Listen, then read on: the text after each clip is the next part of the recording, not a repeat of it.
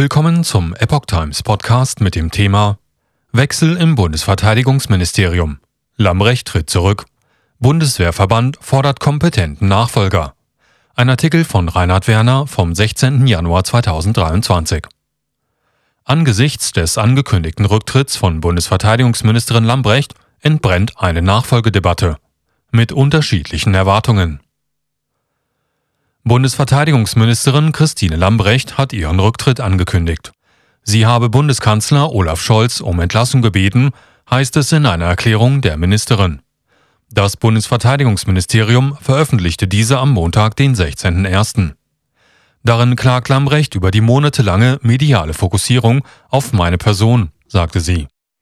Diese lasse eine sachliche Berichterstattung und Diskussion über die Bundeswehr und erforderliche sicherheitspolitische Weichenstellungen nicht zu.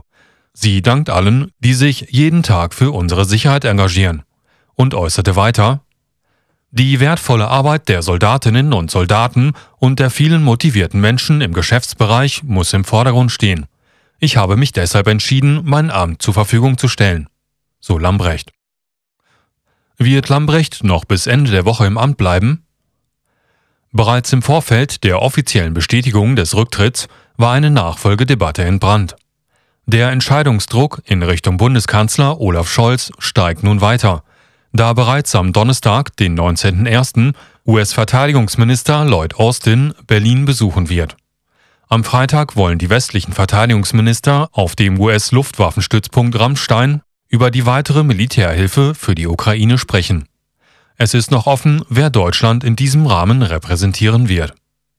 Der Vorsitzende des Deutschen Bundeswehrverbandes, André Wüstner, hat im Heute-Journal des ZDF Kompetenz und Durchsetzungsvermögen als Schlüsselkompetenzen genannt. Der Nachfolger Lambrechts müsse parteiübergreifend anerkannt sein und integrieren können. Es sei elementar wichtig, dass der neue Bundesverteidigungsminister klar aufzeige, wie prekär die Lage der Bundeswehr sei. Anschließend müsse er das Parlament mitnehmen, wenn es um die erforderlichen Veränderungen und Investitionen gehe. Verbände fordern Nachfolger mit Grundverständigung für Sicherheitspolitik. Der Präsident des Reservistenverbandes der Deutschen Bundeswehr, Patrick Sensburg, äußerte sich gegenüber dem Redaktionsnetzwerk Deutschland. Die Nachfolge von Ministerin Lambrecht müsse mit starker Führungskompetenz ausgestattet sein. In der Bild-Zeitung forderte der ehemalige NATO-General Hans-Lothar Domröse einen neuen Amtsträger mit einem Grundverständnis für Sicherheitspolitik. Besonders wichtig seien Führung, Kompetenz und Rückhalt in der eigenen Partei. Der oder die zukünftige muss schnell entscheiden und kraftvoll umsetzen sowie einen riesigen Laden lenken können, ohne den Überblick zu verlieren. So Domröse. Die Union forderte eine schnelle Klärung der Nachfolge durch Bundeskanzler Olaf Scholz. Der stellvertretende Fraktionsvorsitzende Johann Wadepool erklärte gegenüber der Welt, Deutschland kann sich angesichts der aktuellen Lage keine Bundesverteidigungsministerin auf Abruf leisten. Der Kanzler muss dieses Thema jetzt sehr schnell klären. So Wadepool. Lambrecht scheiterte an Aufregern und dem Zustand der Truppe. Der Druck auf Lambrecht war in den vergangenen Wochen immer weiter gestiegen. Ihre Beliebtheitswerte in der Öffentlichkeit sanken nach mehreren unvorteilhaften Auftritten auf einen Tiefpunkt. Dazu gehörten beispielsweise die Mitnahme des erwachsenen Sohnes in einem Bundeswehrhubschrauber oder ein Silvestervideo, das auf massive Kritik stieß. Neben diesen eher optischen Aufregern häufte sich jedoch auch sachliche und inhaltliche Kritik an ihrer Amtsführung. Das Bundesfinanzministerium attestierte ihr komplizierte, teils intransparente und inkonsequente Bedarfsplanung und bürokratische Bestellprozesse. Unter anderem verzögerte sich die Anschaffung des US-amerikanischen Tarnkappenjets F-35 und sie verteuerte sich erheblich. Eine weitere Panne, die politisch auf Lambrecht zurückfiel, war das Debakel der Schützenpanzer des Typs Puma. Dieser hatte bei einer Gefechtsübung im niedersächsischen Munster versagt. Noch im März 2021 hatte Generalleutnant Alfons Mais dem Puma-Schützenpanzer nach umfangreichen Tests die entsprechende Zertifizierung als kriegstauglich erteilt. Im Sommer zuvor war die Einsatzprüfung noch an Mängeln an Fahrzeug, Funk und Waffensystemen gescheitert. Im Zusammenhang mit der Unterrichtung des Parlaments über die Einsatzbereitschaft der Streitkräfte trafen Lambrecht Vorwürfe der Beschönigung.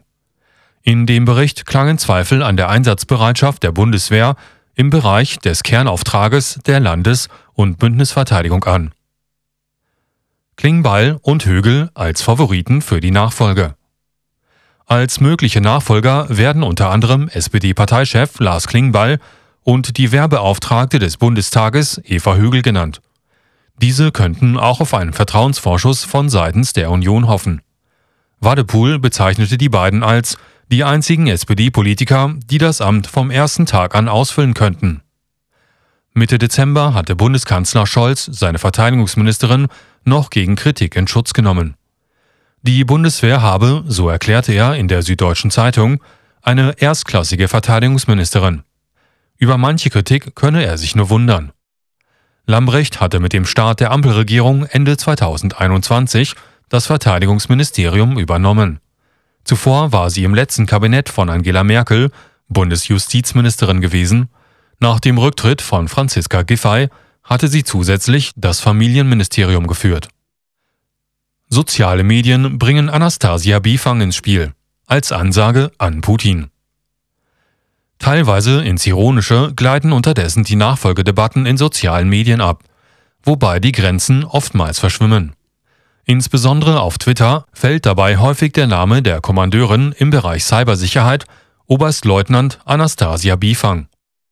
Eine Transfrau, so die Argumentation, wäre ein sichtbares Zeichen für Toleranz und Diversität in der Truppe und ein politisches Signal nach außen. Ein Nutzer schreibt, Anastasia Bifang wäre eine sehr gute Wahl für das Verteidigungsministerium. Auch ein politisches Signal gegen Putin, heißt es im Tweet.